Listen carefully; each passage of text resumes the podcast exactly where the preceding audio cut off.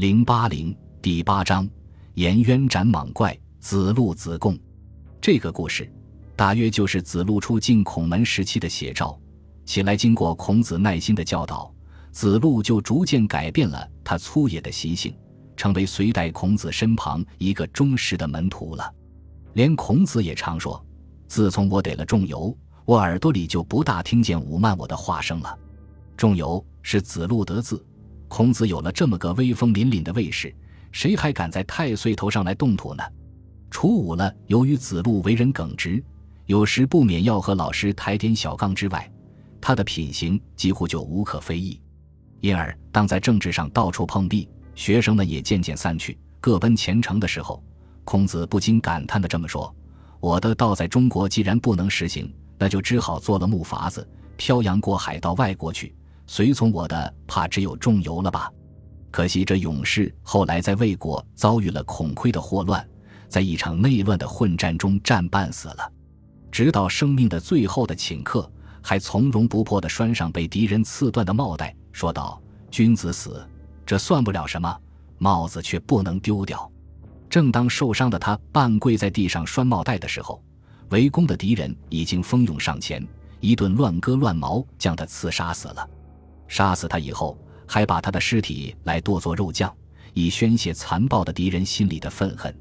噩耗传来，孔子禁不住痛哭失声，老泪纵横，忙叫人把家里储存的肉酱通通弄去倒了。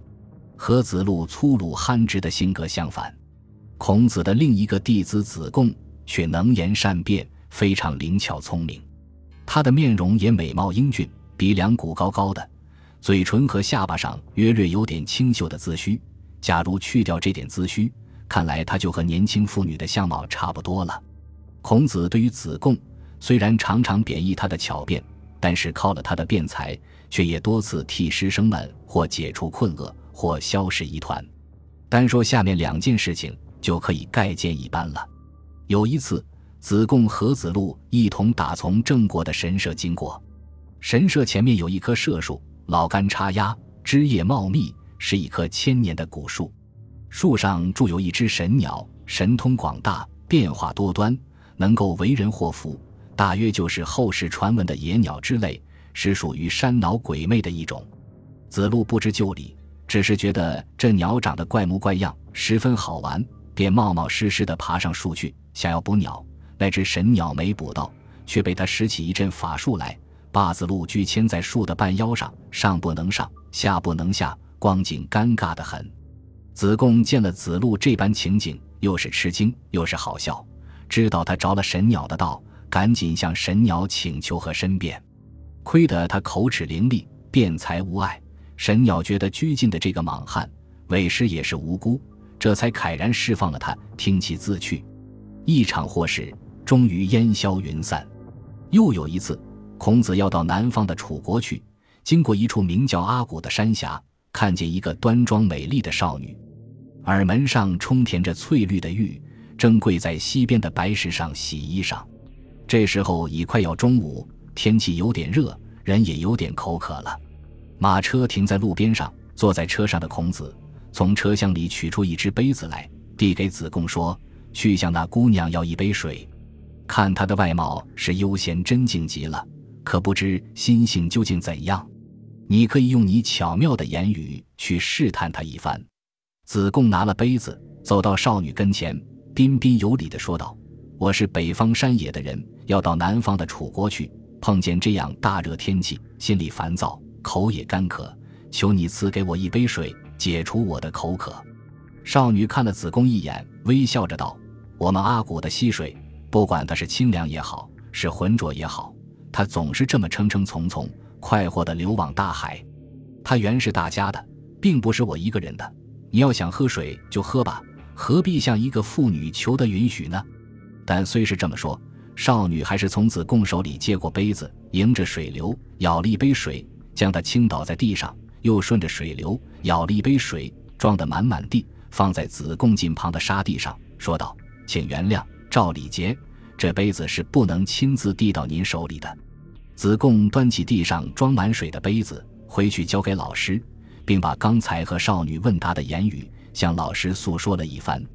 孔子听了，点点头说：“我知道了。”说着，又从车上拿出一张琴，去掉下面调琴的枕，递给子贡，说：“把这拿去，好好的再向他说几句，看他又是怎么回答你。”子贡拿了琴，又走到少女跟前说：“刚才你向我说的话，像清风般的和睦，既不违背我的愿望，又使我心意舒畅非常。这里有一张琴，却没有调琴，情的枕。”你能想法替我调一调这琴音吗？少女听了，眉头微皱，两颊绯红，似乎有点着恼，但仍平和端庄的向子贡说：“我是山野僻陋的人，什么都不懂的，五音六律全然不晓，怎么能替你调琴情呢？”子贡转去把少女的话向孔子说了，孔子心了，还是点点头说：“我知道了。”又从车上拿出五两细个，递给子贡，说：“再把这拿去。”好好说上几句话，看他在拿什么回答你。子贡拿了细个，又到少女的跟前，向她说：“我是北方比野的人，要到南方的楚国去，承你屡次指教。这里有细个五两，想赠送给你，略表我的心意，不敢亲自送到你的手里，且放他在这水边你的身旁。”少女听了，忽然柳眉倒竖，连连发嗔，怒向子贡说：“你若是正人君子。”就应当好好的走你的路，为什么三番两次在这里徘徊不去？又为什么平白无故拿出你的财物丢弃在这穷乡僻野？你究竟存的什么心意？我是一个年轻妇女，怎敢无故接受你的礼物？你要是不快快走去，恐怕会有人要对你不客气了。子贡明白少女所说的友人，无非就是他的情郎或未婚夫婿之类。试验的目的既然已经达到，这位伶俐的先生就不愿再去自找麻烦，赶忙拾起水边的五两细个，笑脸说声对不起，便回去把和少女对答的情形告诉给孔子知道。孔子听了，连连点头赞叹说：“是啊，是啊，是。所说的南方纵有高大的树木，却不能在它的下面略事休息；汗水虽然多的是游春少女，也不能向他们表示爱慕之情。”这阿古的少女是可以当之而无愧了。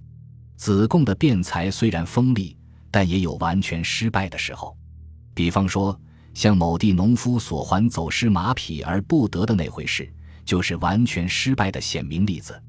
那是孔子周游列国的某次，中途走的倦乏了，车子停在大路边略事休息，忽然驾车的辕马挣断了缰绳，跑到路旁田里去吃人家的禾稼。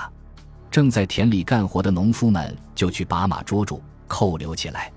子贡自以为口才好，便自告奋勇地跑去索还那马。对着田间那些仆野的农夫，子贡逞着他雄辩的口才，上自天文，下至地理，旁涉子史，引经据典，议论滔滔，口若悬河地辩说了一番。农夫们一个个干瞪着眼睛瞧着子贡，谁也不知所云。最后惹得大家恼了，便都宣权奋袖，做出要动武的光景，终于连推带嚷，把子贡推了回去。正当子贡脸色讪讪，很不带劲，大家也都无法可想的时候，一个有点蠢头笨脑、刚来侍奉孔子不久、替孔子赶车的马车夫，却居然也自告奋勇地向孔子说：“让我去要回那马。”孔子既然找不到更合适的人，只得让他前去试试。马车夫走到农夫们跟前，向他们说：“事情本来是很明白的，既然你们不在东海耕田种地，我们也不在西海耕田种地，请问我们的马又怎样能够不吃你们的禾稼呢？”农夫们一听，起初还互相瞪着看，似懂非懂，一下子似乎全都恍然大悟，非常欢喜，连连点头赞叹说：“对了，对了，你这话就说的在理了，说到我们的心坎上了。”不像先前那个人说了老大半天，还不知道他说些什么。